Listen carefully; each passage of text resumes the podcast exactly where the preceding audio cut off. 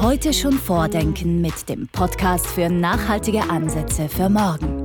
Präsentiert von der VBV-Gruppe.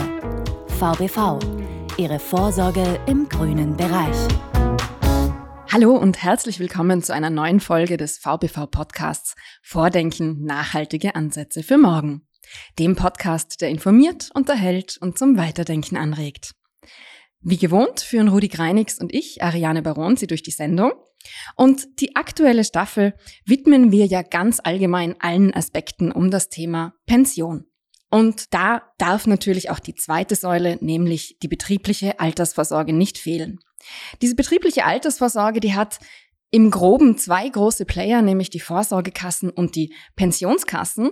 Und da wir in unserem Arbeitsalltag immer wieder merken, dass es hier zu Verwechslungen in der Zuständigkeit kommt, haben wir uns gedacht, wir widmen jeder dieser Kassen eine eigene Folge. Heute also geht's um die Pensionskassen. Dafür haben wir uns heute einen Top-Experten in Sachen Pensionskassen eingeladen. Martin Czerny ist Leiter des Kundenservice und Prokurist in der VBV Pensionskasse und laut eigenen Aussagen ein Pensionskassenpionier, auch wenn er gar nicht so alt ausschaut. Lieber Martin, herzlich willkommen bei uns im Studio. Hallo, grüß euch. Martin, du hast 1996 im Pensionskassengeschäft bei einer der Vorgängergesellschaften der VBV begonnen und bist seither stets im Kundenkontakt. Das heißt, du musst ein unheimlich gutes Gespür mittlerweile für die Anliegen der Kunden im Pensionskassengeschäft haben. Insgesamt bist du der persönliche Ansprechpartner für über 300 Kunden, von klein bis ganz groß. Lieber Martin, gleich am Anfang als Einstieg, damit wir da Klarheit haben, weil das viele Leute ziemlich verwirrt. Was ist denn der Unterschied zwischen einer Pensionskasse, so wie wir sie kennen, äh, und einer Vorsorgekasse? Das ist relativ einfach. Die Pensionskasse ist eine freiwillige betriebliche Altersvorsorgeeinrichtung.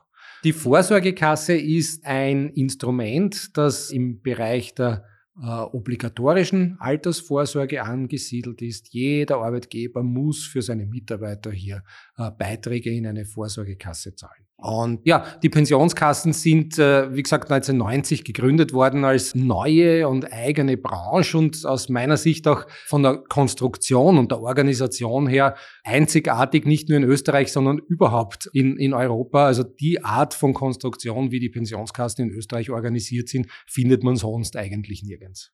Was ist denn da das konkret Besondere dahinter?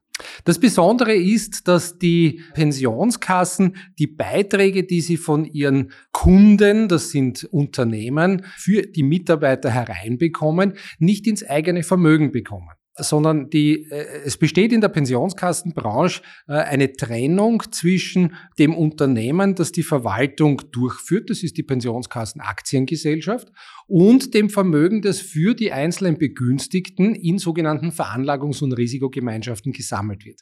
Und diese Veranlagungs- und Risikogemeinschaften sind vermögensmäßig völlig getrennt von der durchführenden Pensionskasse Aktiengesellschaft. Und das bedeutet eigentlich äh, in zwei Richtungen eine wunderbare Sicherheit. Auf der einen Seite, falls es das Unternehmen, Pensionskasse, Aktiengesellschaft aus irgendeinem Grund mal nicht geben sollte, ist das Vermögen, das in der Veranlagungs- und Risikogemeinschaft geführt wird, davon völlig unbelastet. Dieser Vermögensteil oder diese, diese Veranlagungs- und Risikogemeinschaft würde dann einfach von einer anderen Pensionskasse zu unveränderten Bedingungen fortgeführt werden. Das ist also die Sicherheit in Richtung Pensionskasse und auf der anderen Seite natürlich auch die Sicherheit in Richtung des Unternehmens, das äh, die Beiträge für seine Mitarbeiter hier einzahlt. Denn Geld, das in die Pensionskasse, in die Veranlagungs- und Risikogemeinschaft mal eingegangen ist, ist dem Zugriff des Unternehmens und daher auch der Masse entzogen. Das heißt, auch der beitragsleistende Arbeitgeber kann ruhig vom Markt verschwinden. Das Geld, das in der Pensionskasse liegt, bleibt dem dann ehemaligen Mitarbeiter trotzdem erhalten. Okay, das heißt, sind wir schon sehr tief im Thema drin. Ich möchte das nur mal kurz zusammenfassen. Das heißt, das ist sehr sicher, äh, mhm. sehr stabil gebaut. Mhm. Ähm, vielleicht zum Grundverständnis, weil die meisten Menschen das wahrscheinlich nicht wissen werden. Also so eine Veranlagungsgemeinschaft. Das heißt, da kommen dann alle Unternehmen, die bei einer Pensionskasse Kunde sind, hinein oder gibt es da mehrere oder wie funktioniert das? Das ist von Pensionskasse zu Pensionskasse unterschiedlich, wie das gemacht wird. Also grundsätzlich muss ich mindestens eine Veranlagungs- und Risikogemeinschaft haben. Hier geht es äh, darum, dass in einem relativ großen Geldtopf auch ausreichende Anzahl von Köpfen verwaltet wird, um jetzt die sogenannte Langlebigkeit auszugleichen. Also je mehr Leute in einem Topf drinnen sind, umso eher besteht ein Ausgleich zwischen denen, die früh versterben und denen, die länger leben, als sie nach Versicherungsmathematik eigentlich leben dürften. Was heißt das konkret? Langlebigkeit wäre ja an sich was Positives. Bedeutet es, dass ich, wenn ich möglichst lang lebe, auch möglichst lange Pension kriege oder ist das reglementiert? Nein, nein, also die Pension kriegt man, solange man lebt, tatsächlich. Also es, äh, wir, wir zahlen als Pensionskasse, wir sind verpflichtet, als Pensionskasse eine lebenslange Alterspension auszuzahlen. Martin, du bist ja schon sehr lang dabei, ähm, von Anfang an. Was mir jetzt interessieren würde, hat sich in diesem System in den letzten 30 Jahren etwas verändert? Natürlich, das System lebt und verändert sich laufend. Ich bin nicht von Anfang an dabei, aber von ziemlich von Anfang an. Aber die, die Veränderungen, die es hier gegeben hat im Laufe der Jahre, die sind natürlich spürbar. Und das sind alles Entwicklungsschritte, die dazu führen, aus meiner Sicht dazu führen, dass das System einfach dauerhaften Bestand haben kann. Man hat sich vor 1990 einfach gewisse Dinge überlegt und konnte die natürlich im Vorfeld auch nicht in der Praxis austesten und damit ergibt sich aus der Praxis einfach ein, eine gewisse Entwicklung. Und äh, die Entwicklung, die wir in den letzten zehn Jahren gesehen haben, geht eigentlich sehr stark in Richtung individuelle Entscheidungsmöglichkeiten des Betroffenen. Vorher war das System eher so, alles gilt für alle nach einem Strickmuster und dann hat sich im Laufe der Zeit doch eine gewisse Flexibilität entwickelt, die dazu geführt hat, dass auch im Gesetz ähm, Wahlmöglichkeiten für die Betroffenen, für die Begünstigten äh, eingeführt worden sind. Also das heißt jetzt auch, wenn mein Arbeitgeber schon ein Modell gewählt hat, hätte ich immer noch die Möglichkeit, äh, da ein bisschen genauer für mich zu sortieren, was jetzt meine Fokui sind. Ja, in, in gewissen Grenzen. Grundsätzlich, vielleicht sollte man da jetzt in die Basics einsteigen. Ein ein Pensionskassenmodell ist nicht einfach da, sondern ein Pensionskassenmodell muss mal im Unternehmen durch eine Betriebsvereinbarung eingerichtet werden. Und diese Betriebsvereinbarung, die enthält auch alle notwendigen Rahmenbedingungen, wie dieses Pensionskassenmodell auszusehen hat. Nämlich zum Beispiel, wie hoch sind die Beiträge, die vom Arbeitgeber eingezahlt werden? Wann nimmt überhaupt jemand teil an diesem Modell? Ist das jeder, der mit seinem Eintritt im, im Unternehmen äh, in das Modell einbezogen wird oder gibt es eine gewisse Wartezeit, um eine Fluktuation am Anfang der Dienstverhältnisse vielleicht ein bisschen zu neutralisieren. Was passiert, wenn jemand das Dienstverhältnis vorzeitig beendet und nicht bis zum Pensionsalter da bleibt? Hat er dann trotzdem Anspruch auf die Pensionskassenleistung? Dann, welche Leistung konkret ist hinter dem Pensionskassenmodell hinterlegt. Alterspension muss es geben, Berufsunfähigkeitspension muss es zwar nicht geben, aber gibt es eigentlich flächendeckend. Aber ich kann hinsichtlich der hinterbliebenen Versorgung eine gewisse, gewisse Unterschiede hier erkennen. Es gibt die Möglichkeit, Lebensgefährten einzubeziehen. Die eingetragenen Partnerschaften und, und die Ehe sind ja mittlerweile gesetzlich gleichgestellt. Das hatte einen Einfluss auf Inhalte vom Pensionskassenmodell. Ja, und das geht dann in Wahrheit so weit, äh, dass äh, ich in dem Pensionskassenmodell grundsätzlich auch festlegen kann, soll der Mitarbeiter Möglichkeiten haben, in der Veranlagung gewisse Szenarien für sich auszuwählen. Manche Unternehmen sagen, nein, das will ich überhaupt nicht. Manche Unternehmen sagen, ja, das finde ich super. Und das ist alles etwas, was in der Betriebsvereinbarung als Grundlage für ein Pensionskassenmodell äh, eingerichtet werden muss. Und diese Grundlage muss dann durch einen Pensionskassenvertrag, der in Wahrheit eins zu eins das wiedergibt, was in der Betriebsvereinbarung steht, in die Praxis umgesetzt werden. Das heißt, der Arbeitgeber sucht sich dann die Pensionskasse aus und im Pensionskassenvertrag sind genau die Inhalte der Betriebsvereinbarung wiedergegeben, plus das, was das Zusammenleben, die Zusammenarbeit zwischen Pensionskasse und dem beitragleistenden Arbeitgeber regelt.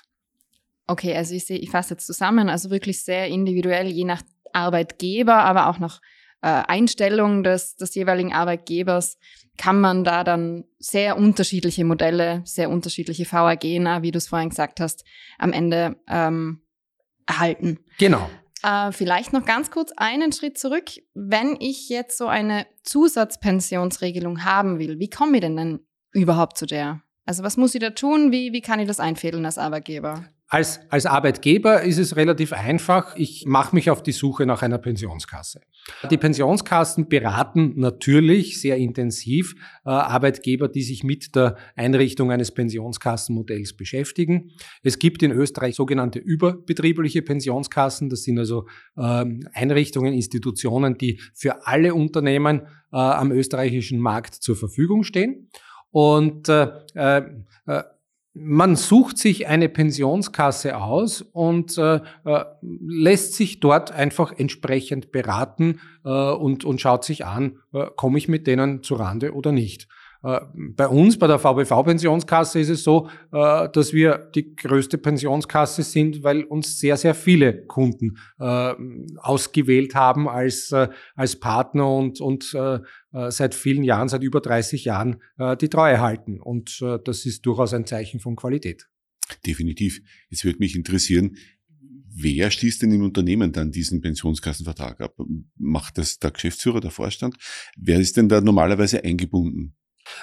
Also dadurch, dass die Grundlage eines Pensionskassenmodells ja die Betriebsvereinbarung ist, habe ich ja hm, im Unternehmen schon mal die zwei Partner, die die Betriebsvereinbarung aushandeln. Das ist der Betriebsrat und das ist die Arbeitgeberseite. Das ist je nachdem, wo halt oder in welcher Größe dieses Unternehmen angesiedelt ist, äh, macht das der Geschäftsführer bei kleinen Unternehmen. Aber natürlich eine firmenmäßige Zeichnung wird immer durch die höchsten Organe stattfinden. Also wer die handelnden Personen sind, die das, die das tatsächlich äh, umsetzen, das ist äh, äh unterschiedlich. HR, also Personalabteilungen sind da sehr häufig involviert. Manchmal spielt Finanz eine Rolle. Na gut, Arbeitgeber muss Beiträge zahlen, damit ist das äh, Abfluss von, von, von Kapital, das hier aus dem Unternehmen stattfindet. Also je nachdem. Aber das heißt, es ist zum Beispiel für, weil du das angesprochen hast, für Betriebsrätinnen und Betriebsräte eigentlich ein extrem gutes Tool, ja. äh, wo man dann, weil, wenn ich das richtig gehört habe, kann man ja den Vertrag dann entsprechend der Wünsche der Mitarbeitenden gestalten.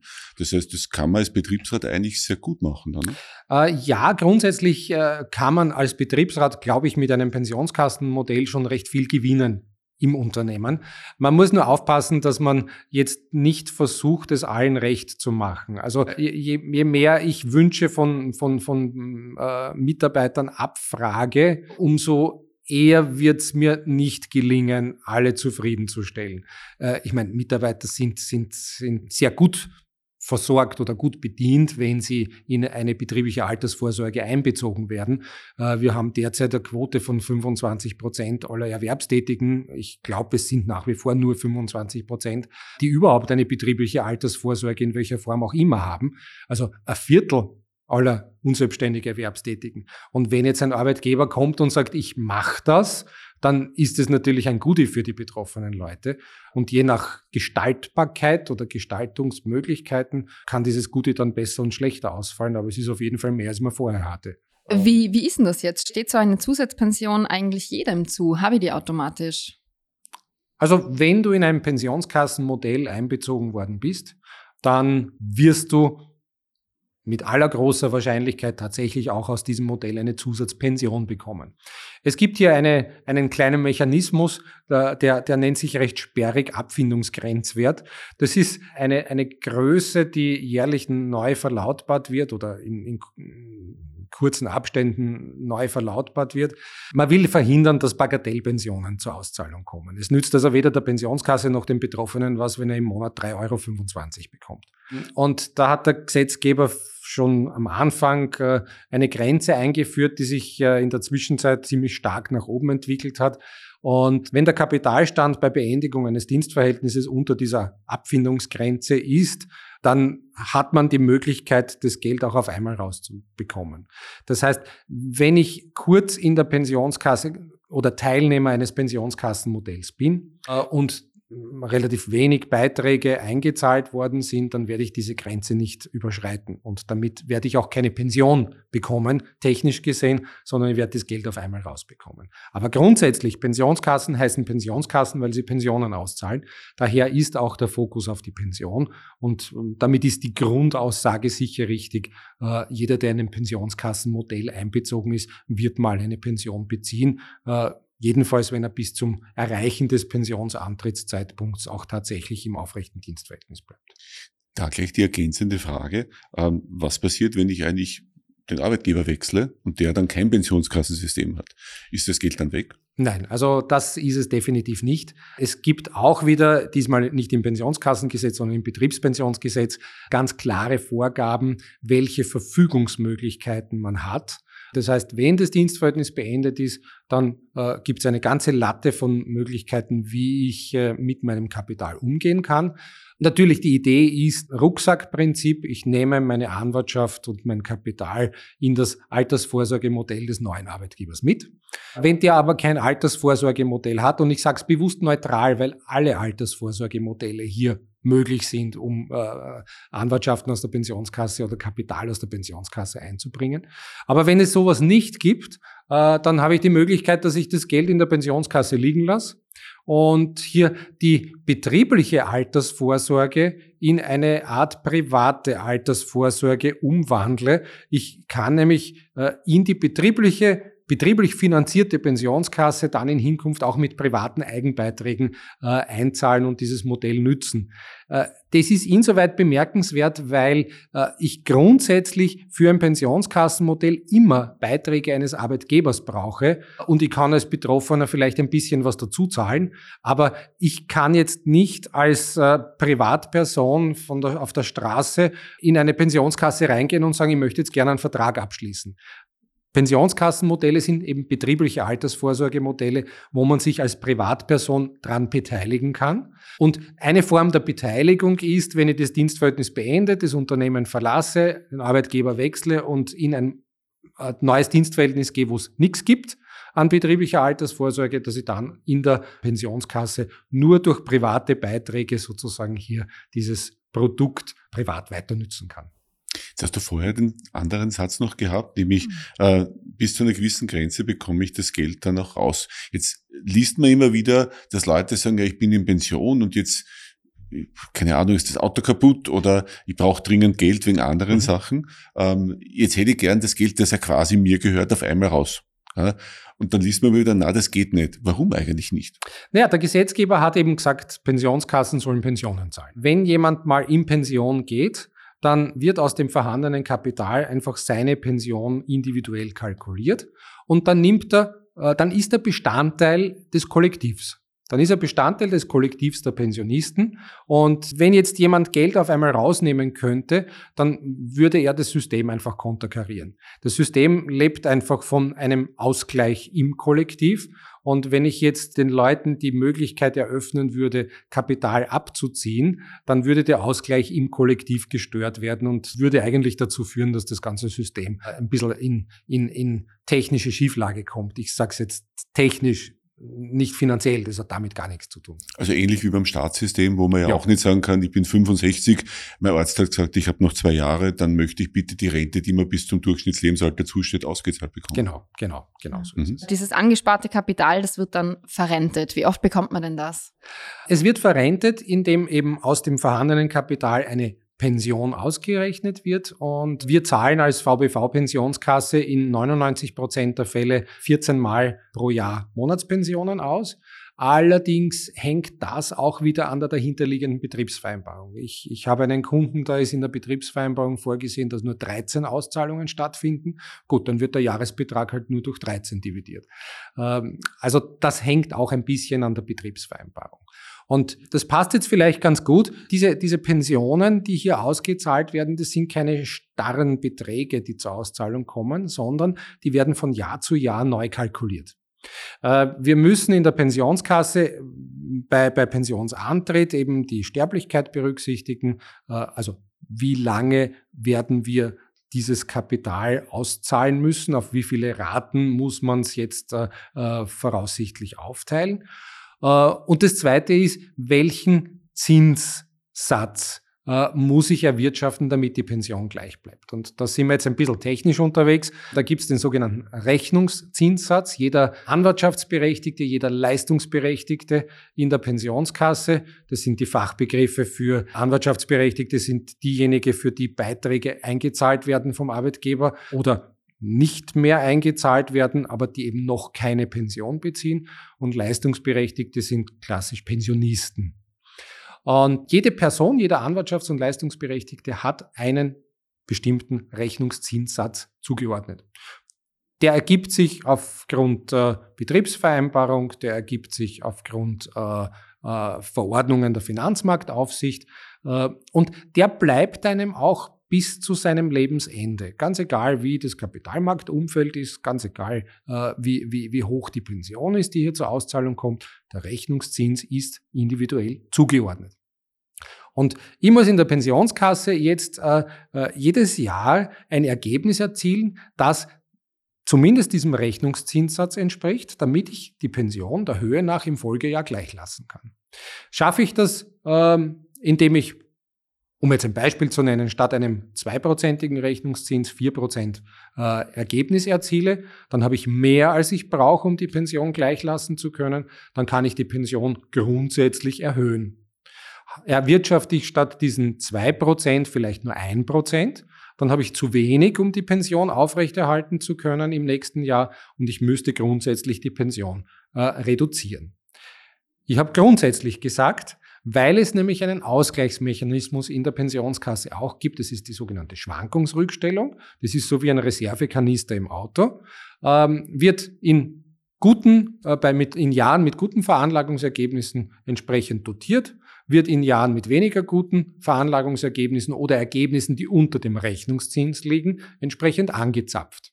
Ähm, und das führt dazu, dass es ähm, der Pensionskasse ermöglicht, äh, die Leistung an den Betroffenen, an den Leistungsberechtigten mal grundsätzlich von solchen Schwankungen unabhängig konstant zu halten. Gab es auch schon Jahre, wo diese Schwankungsrückstellung nicht ausgereicht hat? Natürlich hat es Jahre gegeben, in denen die Schwankungsrückstellung äh, nicht ausgereicht hat, um eine Pension äh, gleichlassen zu können. Das hat dann auch dazu geführt, dass die Pensionen im Folgejahr gekürzt werden mussten und dann sich von dem etwas niedrigeren Niveau äh, in der Zukunft wieder langsam äh, nach oben arbeiten mussten.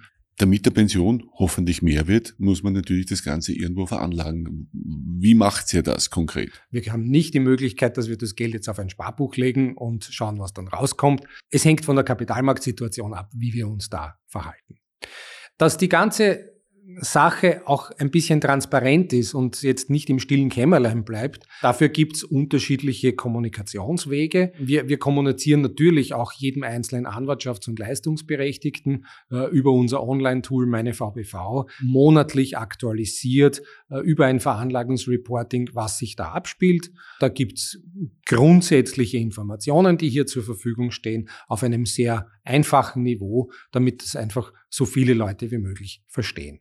Und auf der anderen Seite haben wir aber auch mit den Arbeitgebern in gewissen Gremien eine, wie soll ich sagen, eine Art Informationsaustausch. Das heißt, wir berichten den Arbeitgebern oder Vertretern von Arbeitgebern in sogenannten Veranlagungsbeiräten, äh, wie die Veranlagung läuft, was wir uns dabei vorgestellt haben, äh, jetzt im Rückblick und auch im in der Vorausschau, was wir glauben, wie sich das alles entwickeln wird und welche Maßnahmen wir äh, vorhaben zu setzen.